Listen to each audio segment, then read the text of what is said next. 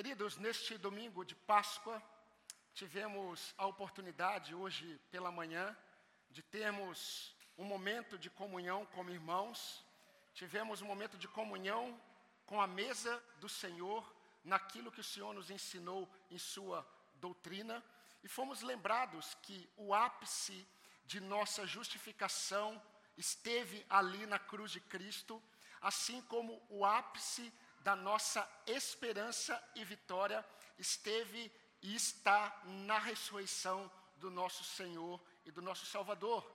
E neste momento pela manhã nós experimentamos da comunhão com o Pai, com o Filho, com o Espírito Santo e com os irmãos.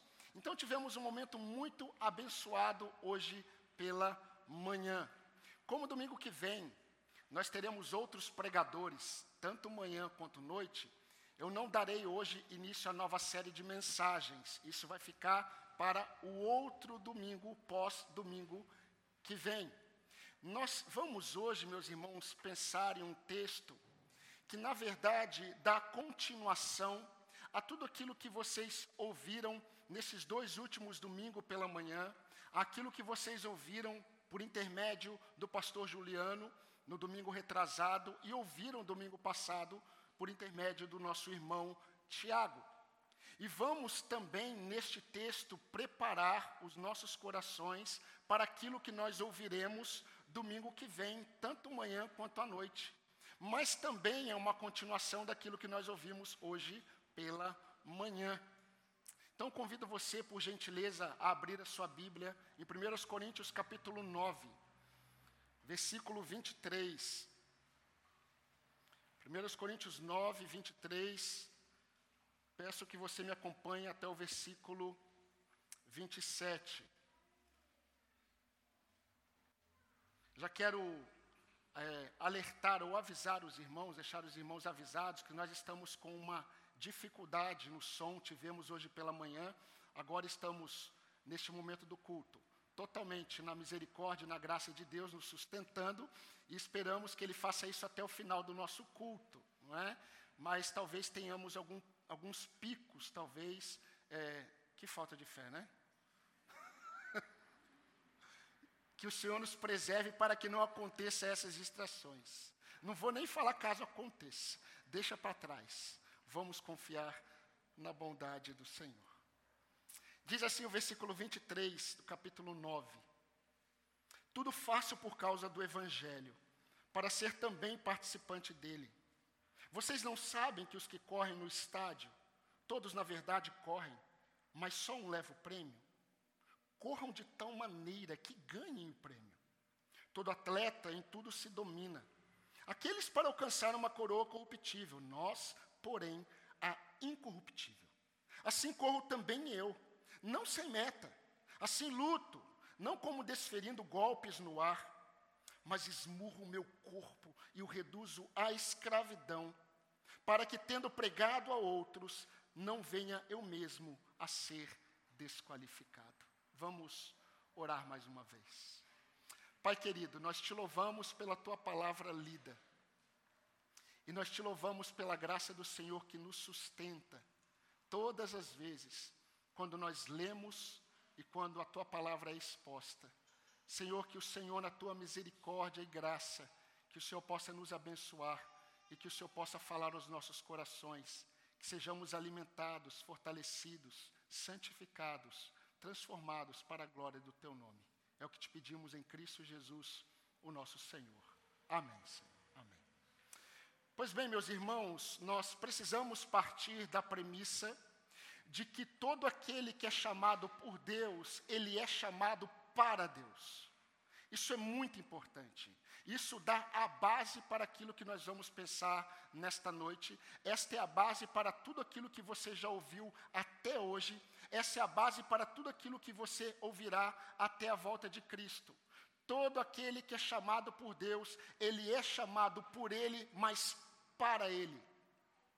Segundo os Coríntios 5,15, está escrito: E ele morreu por todos, todos os salvos, para que os que vivem não vivam mais para si mesmos, mas para aquele que por eles morreu e ressuscitou. Isso significa que aquilo que Jesus falou no Sermão do Monte continua como verdade até a volta de Cristo. A porta estreita que leva à salvação, na qual poucos passarão por ela, continua sendo estreita até a volta de Cristo, em todo o seu percurso. Isso significa que o seu caminho, se ele tiver é, tomado uma proporção em que você percebeu que ele se alargou, você precisa rever a sua rota. Porque o caminho que leva à salvação, ele é estreito. A vida com Cristo é uma bênção, mas neste mundo ela nunca será fácil. Seguir os valores do Senhor é se opor aos valores do mundo, mesmo em um mundo revestido de um cristianismo que diz amar a Deus, mas se opõe aos valores eternos do sagrado. Nós precisamos perceber, queridos, que em nossa caminhada, sempre precisamos avaliar as nossas condutas, os nossos passos, os nossos caminhos. Nesse texto que nós acabamos de ler, em uma epístola que nós estamos estudando aos domingos pela manhã, 1 Coríntios, nós vamos perceber que o apóstolo Paulo, ele está expondo uma autodefesa diante de algumas pessoas que estavam dentro da igreja de Corinto e estavam questionando o apostolado dele. É lógico que por influência, por influência de outros líderes que se denominavam apóstolos de Cristo não eram. Mas muitos, meus irmãos, estavam questionando da idenoidade do chamado do apóstolo Paulo naquela igreja. Para isso, Paulo precisa falar de suas motivações. Para isso, Paulo precisa falar de suas decisões. Para isso, Paulo precisa mostrar as suas posturas que testificaram não apenas a sua fé, mas também colocaram em xeque a fé daqueles que questionavam o próprio apóstolo. E nós temos o privilégio de, como igreja, século 21, olharmos para aquilo que Paulo escreveu no primeiro século observarmos o que ele falou sobre as perspectivas dele, sobre a visão dele, sobre as decisões dele, sobre a postura dele em relação ao Evangelho de Cristo. E nós temos condições de analisar, a partir de uma observação da jornada de Paulo com Deus, avaliar a nossa jornada com Deus. E quando nós pensamos, queridos, em nossa jornada com Deus, a partir de tudo aquilo que temos ouvido da parte do Senhor, nós precisamos entender que aquilo que nós ouvimos também pela manhã é verdade. Se a nossa teologia estiver sendo construída apenas em um conhecimento doutrinário, sem uma prática diária, a nossa teologia está sendo construída em areia. Porque não produzirá aquilo que o Evangelho propõe. O Evangelho nunca veio para melhorar o homem. O Evangelho veio para transformar o homem. A religião melhora o homem, qualquer religião, escolha uma. Qualquer boa religião, ela vai melhorar o homem, mas só melhora comportamento, só melhora algumas convicções, mas não melhora a mente, não muda a mente, não muda o coração, não transforma o que só Deus pode transformar.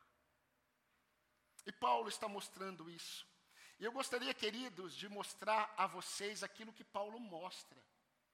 Paulo quer mostrar para os crentes de Corinto e para nós também, porque o Espírito Santo preservou esse texto, é que em nossa jornada com Deus, nós devemos ser participantes não apenas espectadores.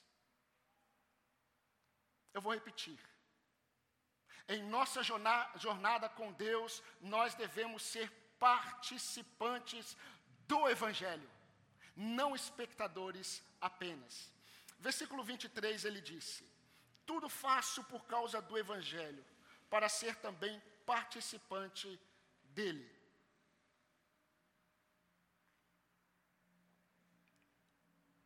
Isso é parecido com o que nós já ouvimos, quando nós estudamos a segunda carta de Paulo a Timóteo.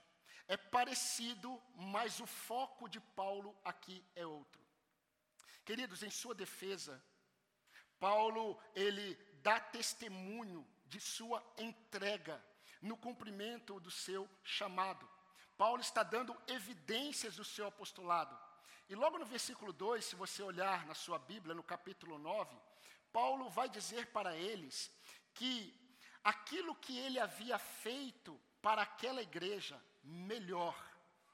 Aquilo que Deus havia feito por intermédio do apóstolo aos crentes de Corinto, testificava da jornada dele com Deus como apóstolo. Ele diz assim: se eu não sou apóstolo para outros, certamente eu sou para vocês, porque vocês são o selo do meu apostolado no Senhor. A prova que eu sou apóstolo, a prova que eu fui chamado por Deus, diferente do que muitos aí, é, de muitos que estão me questionando, a prova é o que Deus tem feito na vida de vocês por intermédio do meu ministério. Essa é a prova. E ao falar do seu envolvimento, queridos, e de sua participação, Paulo mostra que tudo estava intimamente ligado ao que ele fazia pelo Evangelho e para o avanço do Evangelho, conforme está nos versículos 15 a 22. Você pode ler na sua casa depois. Mas preste atenção no versículo 22. Olha o que ele disse: Fiz-me fraco para com os fracos, a fim de ganhar os fracos. Fiz-me tudo para com todos, a fim de, por todos os modos, salvar alguns. Esse é um dos textos mais deturpados no meio evangélico. Porque muitos usam, inclusive, esse texto para brincar no carnaval com bloco evangélico. Paulo nunca pensou nisso. Paulo nunca pensou em usar a graça para a libertinagem. Paulo nunca pensou em usar a graça, falar do Evangelho, para mostrar que, por fazer tudo para o avanço do Evangelho, ele fazia o que fosse preciso para que as pessoas gostassem dele e se aproximassem de Cristo. Isso não se sustenta na própria teologia paulina, nem de João, nem de Pedro e nenhum dos apóstolos, porque não se sustenta na doutrina de Cristo. Mas Paulo está mostrando uma conclusão disso tudo no versículo 23, quando ele diz assim: Tudo faço por causa do Evangelho. Tudo faço não por causa dos outros apóstolos. Tudo faço não para que o meu nome fique em evidência, ou a minha igreja, ou a minha denominação. Tudo faço não para obter o favor de vocês ou dos homens. Se você ler Gálatas, Paulo vai dizer que se alguém quer agradar a homens, ele não é servo de Cristo. E eu chamo a sua atenção, meus irmãos, para isso. Para Paulo, dentro desse contexto, dos versículos 19 a 22, ao dizer faço tudo por causa do Evangelho, significa literalmente faço tudo para que o Evangelho avance. E esse tudo além da minha própria vida. O meu propósito de existir é fazer com que o Evangelho avance. E é interessante porque quando nós observamos essa ideia de participar, ele diz: Eu faço tudo para que eu seja participante do Evangelho, a ideia de coparticipação. É a ideia de fazer parte com algo que o outro está fazendo. Paulo não tinha na mente dele que ele estava fazendo algo. Ele tinha na mente dele que Deus o chamou para participar do que Deus estava fazendo. O Evangelho é de Cristo. E Paulo entendeu e ele queria ser participante do Evangelho, ou coparticipante daquilo que Deus faz por meio do seu Evangelho. Isso é muito profundo. Agora, nós temos que prestar atenção em algo muito importante. E é o cerne desta primeira lição. O que movia Paulo a fazer tudo por causa do Evangelho. Quando nós olhamos para a vida de Paulo, nós não podemos ter dúvidas de que o que movia este servo de Deus era o seu coração disposto e grato. Um coração disposto e grato por tudo aquilo que Deus fez nele por meio do Evangelho. 1 Coríntios capítulo 15, versículo 10, Paulo escreveu assim: Pela graça de Deus eu sou o que sou. E a sua graça que me foi confiada não se tornou vã, pelo contrário, eu trabalhei muito mais do que todos eles. Eu trabalhei muito mais do que todos os outros apóstolos. E ele conclui da seguinte forma: Todavia, não eu, mas a graça de Deus comigo. Então nós podemos afirmar que eu participo do Evangelho quando a minha motivação em fazer tudo o que eu faço é uma resposta. É uma resposta pelo alto preço que Jesus Cristo pagou naquela cruz. E é uma resposta pelo poder que Deus exerceu em Cristo, ressuscitando dentre os mortos, tudo isso para a minha salvação. Eu participo do Evangelho quando tudo o que eu faço é em reconhecimento e gratidão ao que Deus fez por mim em Cristo. Isso significa que ser participante ou ser espectador nada tem a ver simplesmente como ou com o fazer alguma coisa na igreja ou estar apenas observando o que a igreja faz. Pouco tem a ver com isso. Ser participante e ser espectador tem a ver com aquilo que move o nosso coração quando fazemos o que fazemos em tudo o que nós fazemos todos os dias. Eu estava conversando com o irmão antes do culto e nós estávamos falando sobre o trabalho. Se no trabalho eu não busco fazer o melhor possível, não para que o meu nome é, esteja em ascensão, mas porque eu sou grato ao que Cristo fez por mim, e Ele me diz que eu o adoro quando eu sirvo ao meu Senhor, ao meu patrão, não apenas quando Ele está presente, mas eu sirvo o meu patrão como se eu estivesse servindo a Cristo. Quando eu entendo que eu levanto pela manhã e vou para o, para o trabalho e eu vou glorificar a Deus naquilo que me motiva em fazer o que eu vou fazer, eu estou participando do Evangelho. Às vezes eu não estou falando nada sobre o Evangelho, mas eu estou participando do Evangelho. O meu coração é movido por aquilo que Deus fez por mim, e o meu desejo é agradar a Deus.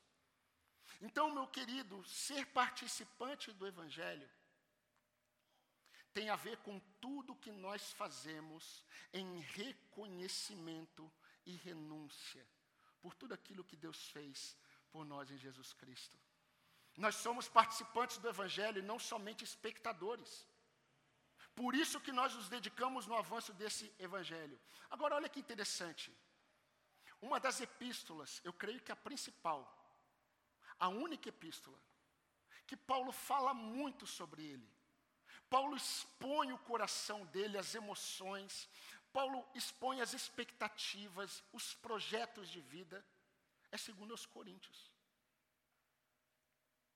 Agora olha que interessante. Do capítulo 1 ao final de 2 Coríntios, Paulo está fazendo uma autodefesa da sua fé.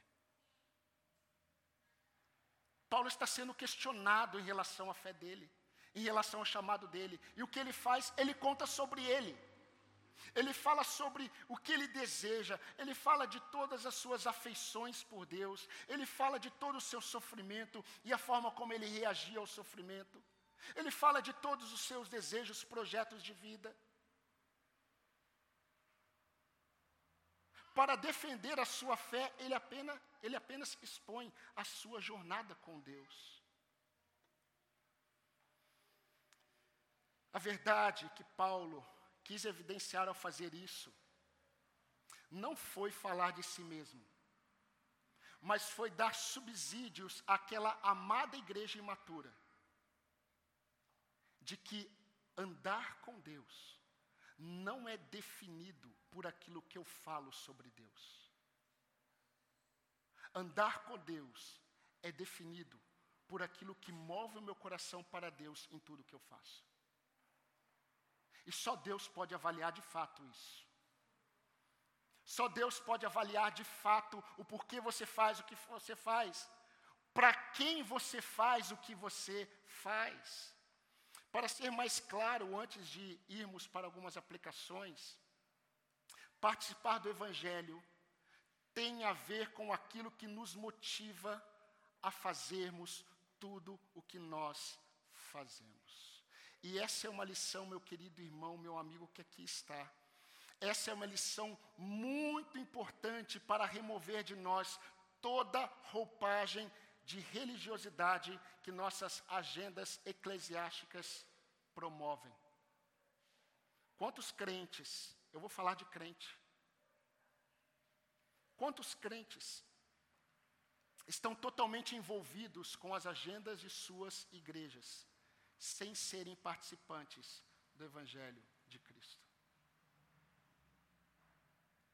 E quantos crentes, eles estão totalmente alheios à margem do que acontece em suas igrejas, porque há muito tempo eles estão totalmente como espectadores do Evangelho. Porque o que move o coração deles não é gratidão, não é reconhecimento ao alto preço que Cristo pagou naquela cruz por cada um de nós. Eu não luto contra o meu pecado apenas porque Deus me ensinou que eu tenho que fazer isso.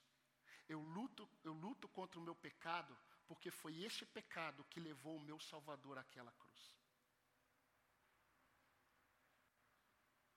Eu luto para ser um filho que teme a Deus, que honra os seus pais, que obedece aos seus pais. Não é porque eu vou ser falado ou vão falar de mim que eu sou um filho é, bom. Nada tem a ver comigo. Tudo tem a ver com a minha gratidão. Tudo tem a ver com o meu reconhecimento. Tudo tem a ver com aquilo que eu quero promover, o avanço do Evangelho, o avanço do Evangelho que me alcançou me e me transformou. Por que isso é tão importante?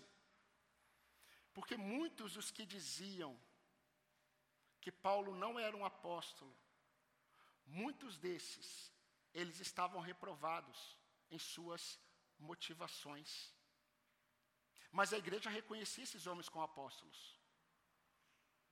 A igreja reconhecia esses homens como líderes. Sabe por quê? Porque nós somos excelentes em taxarmos quem são os espirituais e quem são os carnais. Normalmente os espirituais são aqueles que são ativos na igreja. São aqueles que estão em tudo.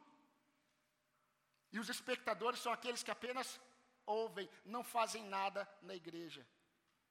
Para Deus, muitos dos que estão fazendo muitas coisas estão reprovados em suas motivações, não participam do Evangelho. E aquele talvez que não esteja aparecendo, ele está participando do Evangelho, porque na segunda, terça, quarta, quinta e sexta e sábado, tudo que ele busca fazer é em reconhecimento e gratidão por tudo aquilo que Cristo fez por ele. Aos Filipenses, Paulo escreveu: Pois muitos andam entre nós, do, dos quais repetidas vezes eu lhes dizia, e agora digo com lágrimas: são inimigos da cruz de Cristo. Filipenses 3,18.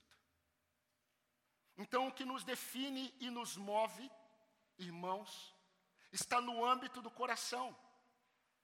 A pergunta é: o que está no seu coração quando você está fazendo algo que aparenta certa piedade? Miqueias 6, 6 a, 8, 6 a 8 diz assim: esse é o texto base para a nossa conferência domingo que vem.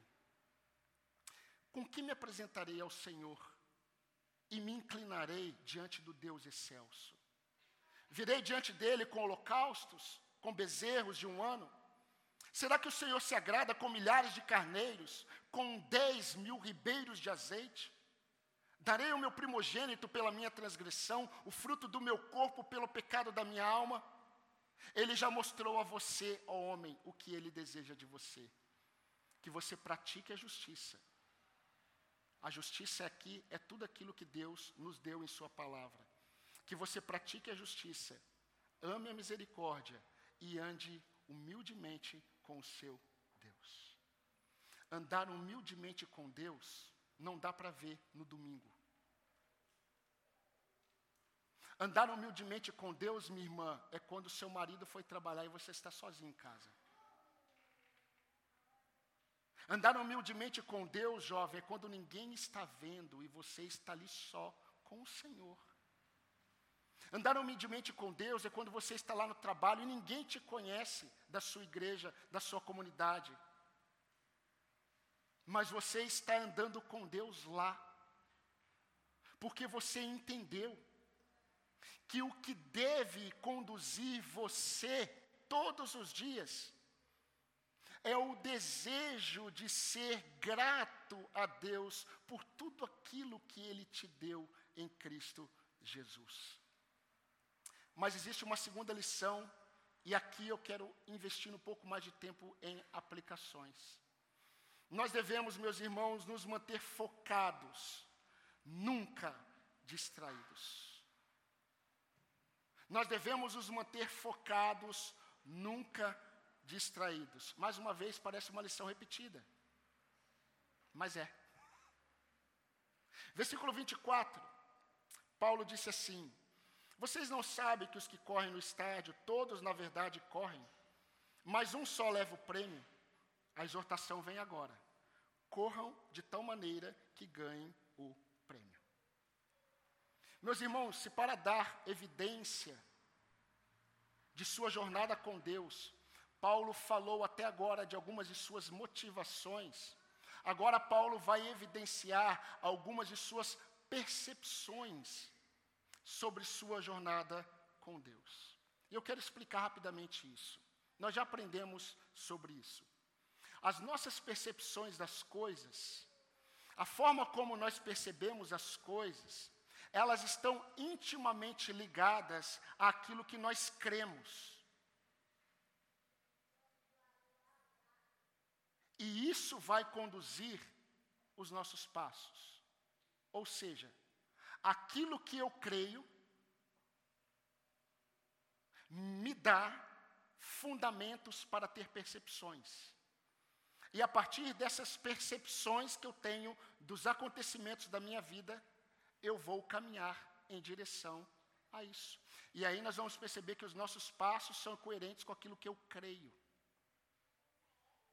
Então, o que eu creio molda as minhas percepções das coisas e define as minhas posturas. Por isso, Paulo vai utilizar agora uma ilustração muito conhecida. Ele vai utilizar algumas de duas modalidades dos jogos istmicos de Corinto que nós estudamos ou temos estudado é, aos domingos pela manhã. Mas eu creio que não tem uma competição que mostra melhor o que Paulo está dizendo do que a corrida de São Silvestre. Que talvez alguns irmãos estejam se preparando aí para correr no final do ano, não é?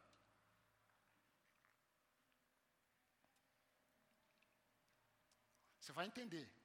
Porque é muito possível qualquer um aqui correr a corrida de São Silvestre. Na corrida de São Silvestre, nós temos alguns. Nós temos aqueles que participam apenas para sentir o clima, a energia da competição. Eles se inscrevem. Não consegue correr até a esquina sem que o coração saia pela boca. Mas ele está lá. Ele quer sentir aquele clima, se emociona, né, grava, eu estou aqui e tal. Tem outros que estão lá apenas para aparecer nas mídias sociais. Eles estão fantasiados. É o super-homem, é, é, a roda da carroça. É, são as fantasias múltiplas. Tem alguns que estão vestidos de competidores e eles querem correr. Mas eles sabem que, no máximo 100 metros, eles vão parar. Eu acho que eu estaria nesse. 100 não, 50. Pararia mas tem os verdadeiros competidores.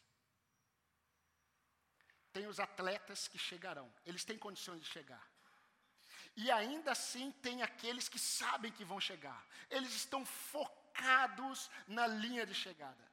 Eles estão focados, eles treinaram a vida toda para isso. Quando Paulo ele traz a ideia dos jogos istmicos, Paulo ele está dizendo que todo aquele que é salvo por Cristo, ele faz parte desse grupo que sabe que vai chegar. Que está focado. Ele não é apenas um, um, um mero participante, ele não é apenas alguém que está distraído com aquele momento. Ele está focado. A vida dele inteira é uma vida de treinamento, porque ele quer não apenas correr, ele quer alcançar o alvo. Mas, meus irmãos, usando esse exemplo, Paulo define que aqueles aqueles que foram chamados por Cristo, eles são aqueles que correm para alcançar o prêmio. Paulo não considera a possibilidade de alguém que está em Cristo ser como um corredor distraído. Nunca passou na mente de Paulo essa possibilidade. Passa muitas vezes na mente dos crentes. De Paulo nunca. Nem de Deus. Nem de Deus. Para andar com Deus e para Deus, Paulo escreveu: Vocês não sabem que os que correm no estádio, todos na verdade correm, mas só um leva o prêmio? corram de tal maneira que ganhem o prêmio. Vocês não são meros coadjuvantes, que apenas estão. Vocês são aqueles que são atletas focados. Corram como quem está focado na linha de chegada. E Paulo, utilizando essa ilustração, essa metáfora do atleta, ele evidencia, meus irmãos, uma postura que eu quero destacar aqui que para Paulo é essencial para quem quer ter uma conduta daquele que está andando com Deus. E ele vai falar dessa conduta, ele vai falar dessa postura, domínio pessoal ou domínio próprio. No versículo 25, na parte A, ele diz assim: Todo atleta em tudo se domina. Todo atleta em tudo se domina. Todo atleta focado em tudo se domina. Olha que, olha que interessante o que Paulo faz aqui. Paulo ainda não escreveu a segunda carta a Timóteo. Ele vai escrever ainda. Ele não escreveu 2 Timóteo, capítulo 2, versículo 5, em que ele vai falar também do atleta.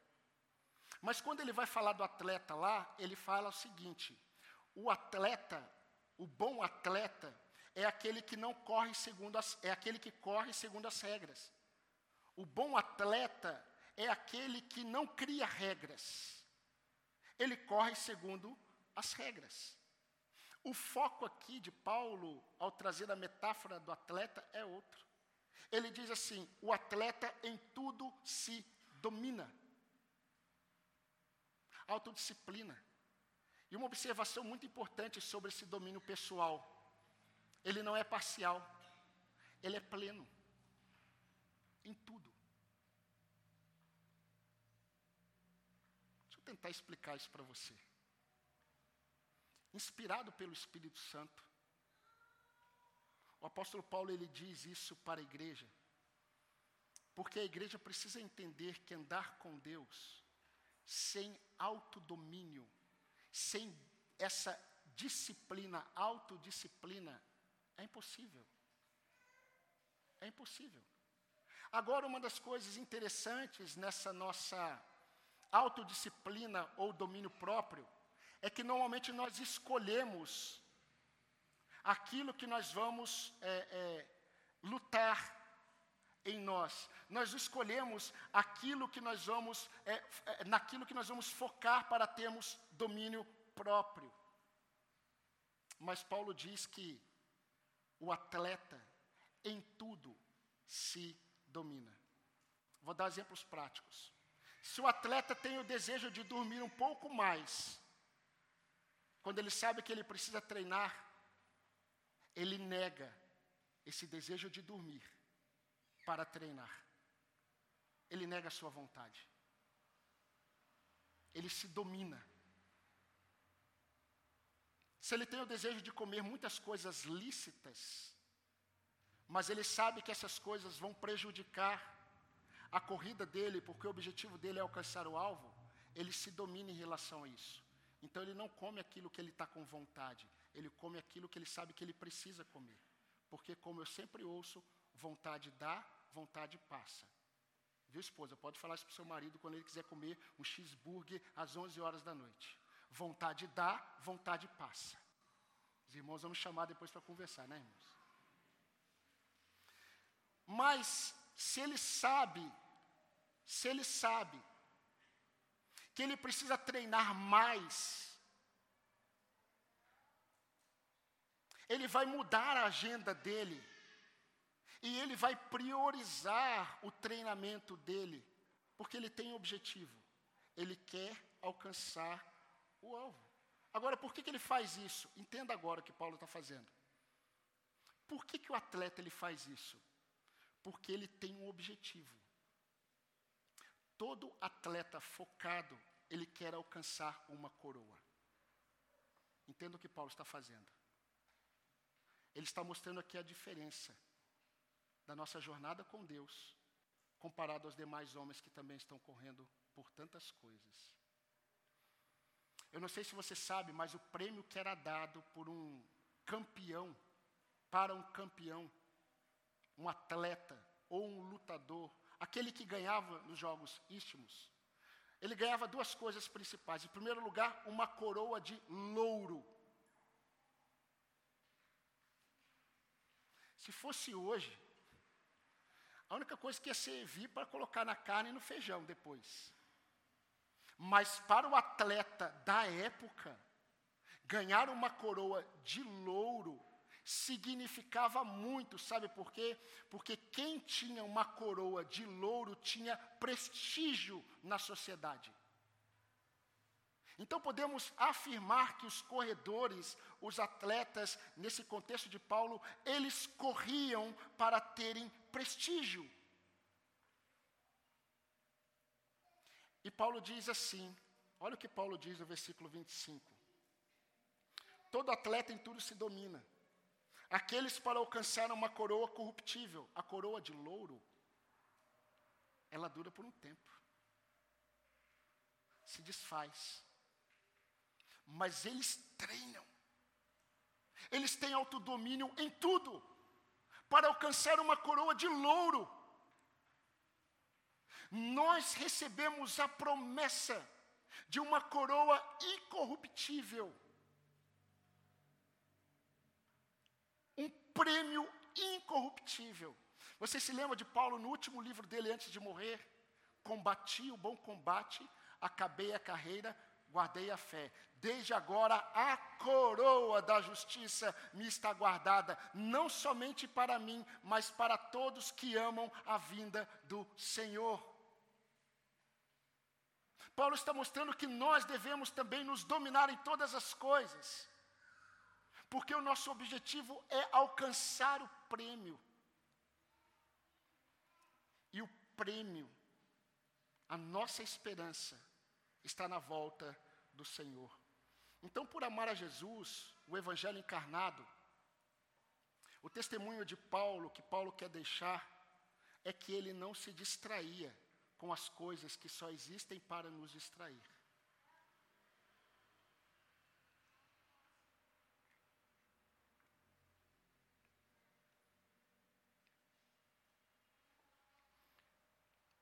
Todas as coisas que os homens buscam nada tem a ver com Deus. Tudo tem a ver com eles mesmos. Agora você já percebeu que muitos jovens hoje sofrem com um problema crônico: ansiedade. E sabe por que, que eles estão ansiosos? Porque eles querem saber como eles podem correr para alcançar o que os outros estão buscando alcançar.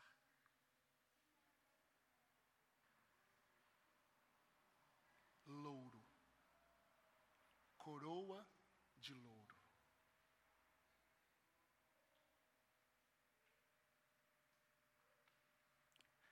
Aqui não cabe o levantar a cabeça para olhar os outros.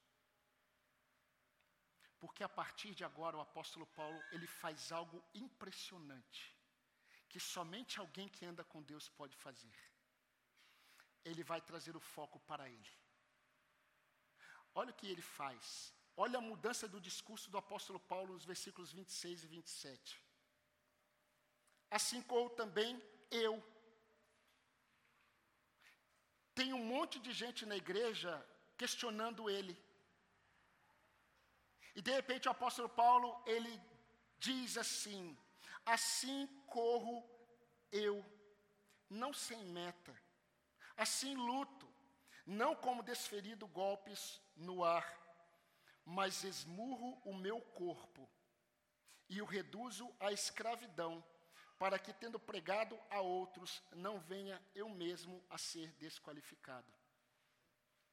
Uma tradução literal para o versículo 27, quando Paulo diz, mas eu esmurro meu corpo, literalmente significa, é, seria assim, eu deixo o meu olho roxo. Agora imagine você ler isso, não é estranho, né? Muita gente ia querer fazer isso. Mas Paulo está mostrando algo muito importante para, para todos nós. A mudança do discurso de Paulo dá agora um foco nele, mas não para evidenciar a grandeza dele, para mostrar o que ele fazia em sua jornada com Deus. E os crentes deveriam observar aqueles que se diziam apóstolos e aquilo que Paulo fala sobre a vida dele com Deus, sobre a caminhada dele com Deus. Ele não está pensando em ninguém agora, ele está falando: eu corro dessa forma, eu luto assim, eu não luto dando golpes no ar, mas não é interessante? Quando você pensa no contexto, contexto de luta, sempre tem alguém diante de você, e para você ganhar, você tem que bater no outro.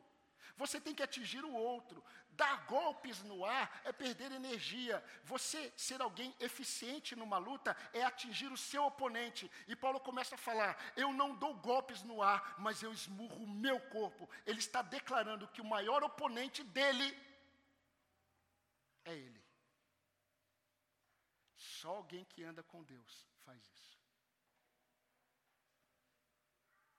Só alguém que anda com Deus consegue perceber que o maior obstáculo da vida dele com Deus não é o outro, é Ele. Então, quando eu reconheço que o Verbo se fez carne e se revelou a mim, me concedendo perdão, me concedendo, me concedendo vida eterna. Quando eu reconheço que a minha caminhada com Jesus é uma caminhada de amor ao Pai, ao Filho, submissão ao Espírito Santo, eu entendo que todas as outras coisas perdem o seu valor em relação a Cristo. Eu não estou falando nada diferente do que vocês ouviram o pastor Juliano falar o irmão Tiago falar e o irmão Emerson falar.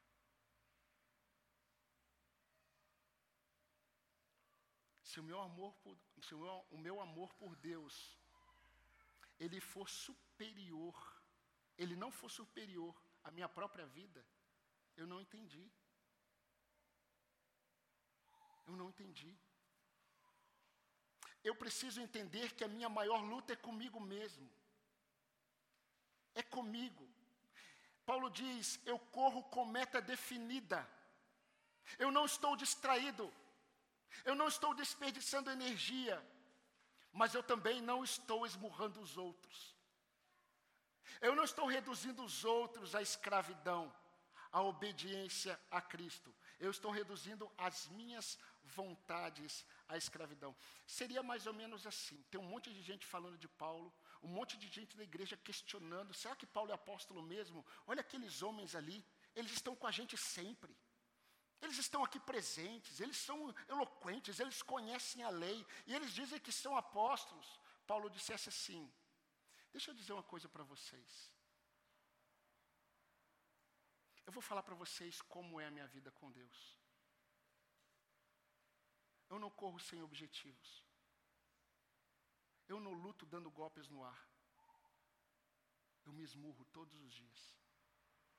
Eu reduzo as minhas vontades, os meus desejos, os meus projetos, os meus sonhos, à obediência de Cristo.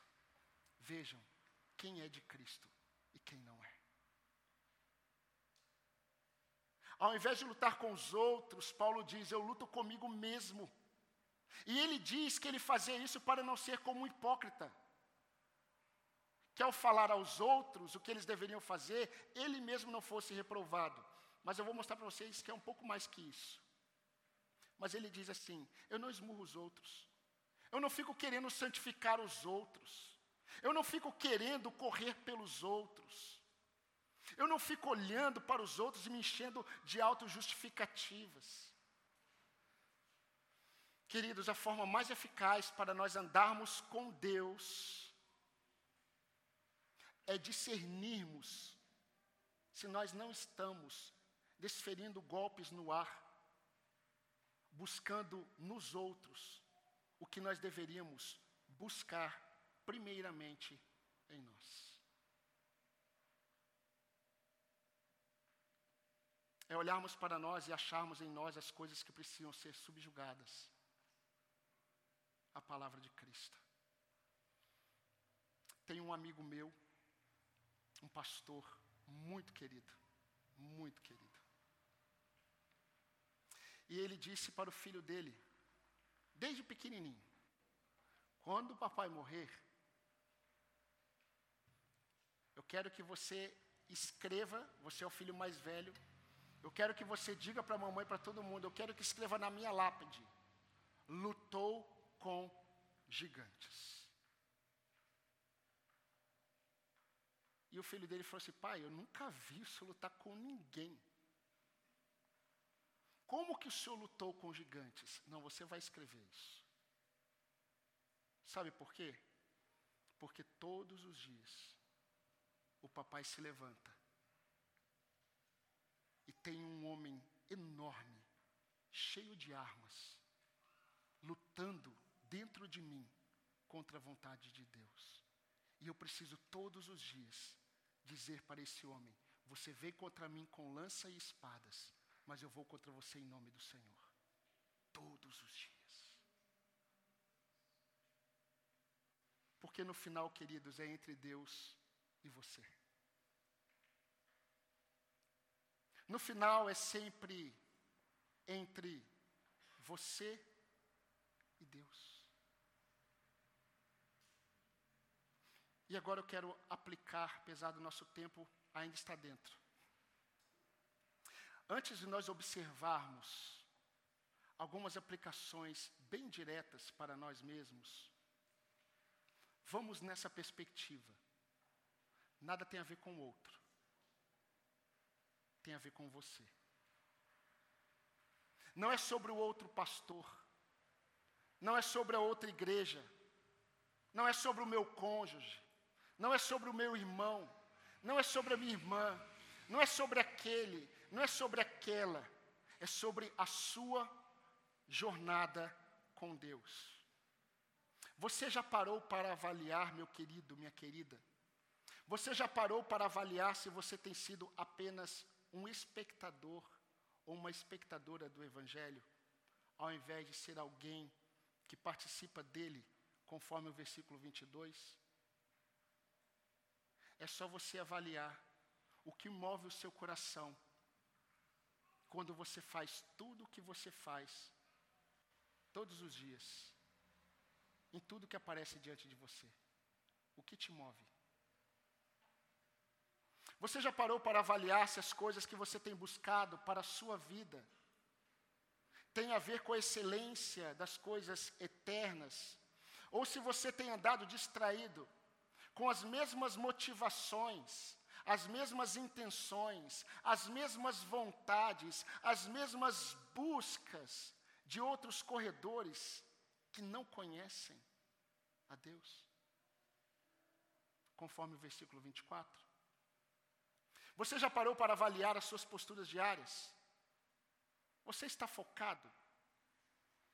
Focado em quê? Focado em quem?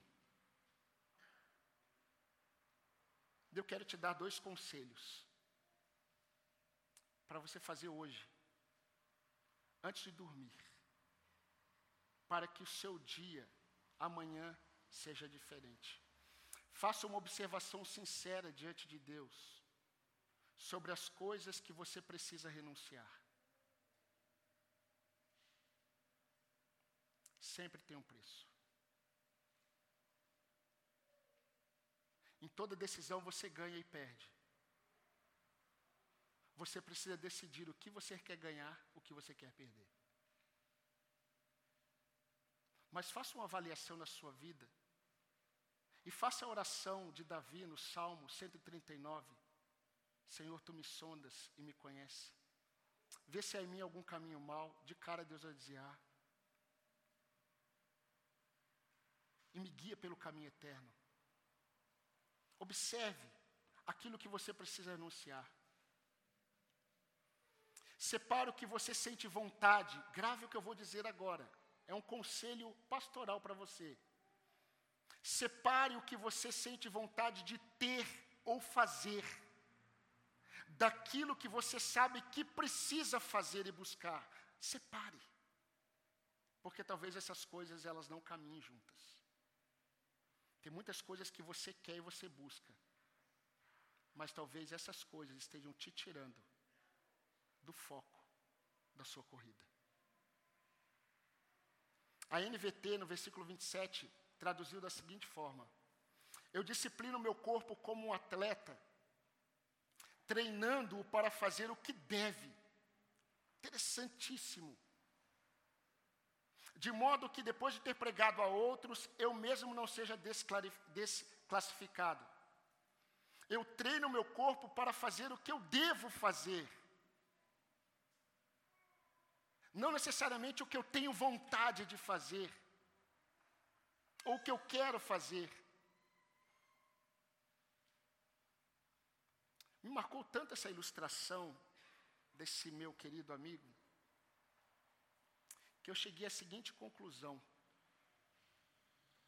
todos os dias, todos os dias, eu sempre vou encontrar um filisteu incircunciso, afrontando o Deus Altíssimo. Todos os dias. Talvez você diga assim: ah, eu não é todo dia, não, a cada três dias. Que Deus te abençoe. Eu costumo encontrar todos os dias. Quando os meus sentimentos e as minhas vontades querem me distrair, eu faço o que eu devo, não necessariamente o que eu tenho vontade de fazer, ou o que eu quero, ou o que eu sinto. Por isso que eu preciso esmurrar as minhas cobiças, e reduzir os meus desejos à escravidão de Cristo. Isso só é possível com aqueles que andam com o Senhor. Então eu luto com gigantes que se opõem à minha jornada com Deus. E esses gigantes que habitam comigo, habitam em mim. Por último, querido, avalie se você é alguém que em sua jornada com Deus tem se tornado um especialista em esmurrar os outros. Talvez você tenha se tornado um especialista em esmurrar os outros. Você deseja todos os dias que os outros sejam reduzidos à escravidão com Cristo, de Cristo. Quando você mesmo não está fazendo isso. Ou se está, você não tem se dominado em todas as coisas. Ao dizer isso, quando Paulo diz, eu reduzo o meu corpo, eu esmurro o meu corpo e reduzo a escravidão, Paulo está pensando é, além daquilo, daquele sentimento de ser reprovado, de ser um, um hipócrita, de ser reprovado pelos homens. Paulo não quer perder o foco daquilo que Deus confiou a ele para ser e fazer. Que bênção, irmão. Que bênção, irmã, sentar com uma criança da nossa igreja e perguntar para ela: o que você mais deseja? O que você quer? Qual o motivo que você quer que eu coloque diante de Deus em oração? E a criança muitas vezes em lágrimas dizer assim: que eu nunca me afaste dos caminhos do Senhor.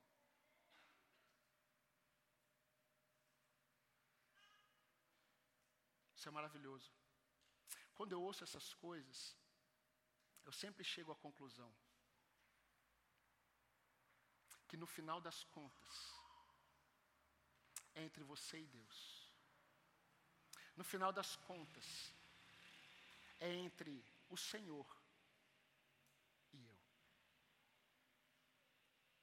Mas ao mesmo tempo, nós não podemos esquecer que esse mesmo Paulo, que disse todas essas coisas, que sabia de todas as fraquezas dos seus queridos irmãos, ele entendia que somente Deus era capaz de produzir esse entendimento na mente de todos. E ele fez uma oração. Aquilo que Paulo falava para uma igreja, é o que ele, desejava para todas. E Paulo fez uma oração pela igreja de Éfeso. Eu gostaria de terminar esta mensagem com essa oração. Convido você a abrir em Efésios capítulo 3, de 16 a 21.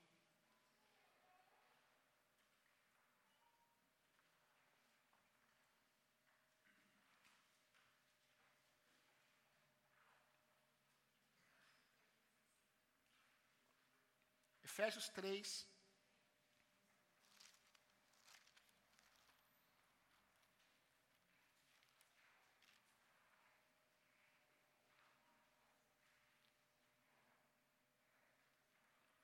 diz assim: Peço a Deus que, segundo a riqueza da Sua glória, conceda a vocês que sejam fortalecidos com poder, mediante o seu espírito, no íntimo de cada um, e assim pela fé, que Cristo habite no coração de vocês, estando vocês enraizados e alicerçados em amor. Isto para que com todos os santos, com todos os irmãos, vocês possam compreender qual é a largura, o comprimento, a altura e a profundidade, conhecer o amor de Cristo, que excede todo o entendimento para que vocês fiquem cheios de toda a plenitude de Deus. Ora, aquele que é poderoso para fazer infinitamente mais do que tudo o que pedimos ou pensamos, conforme o seu poder que opera em nós, a Ele seja glória na Igreja e em Cristo Jesus, por todas as gerações, para todos sempre. Amém. O meu desejo é que nesta semana a começar por hoje, que nós aprendamos a avaliar a nossa jornada com Deus na perspectiva de alguém que entendeu que a nossa maior luta é contra nós mesmos, sempre na dependência do poder de Deus. Amém, queridos? Convido você a se colocar em pé, convido os irmãos do Ministério de Culto que venham à frente.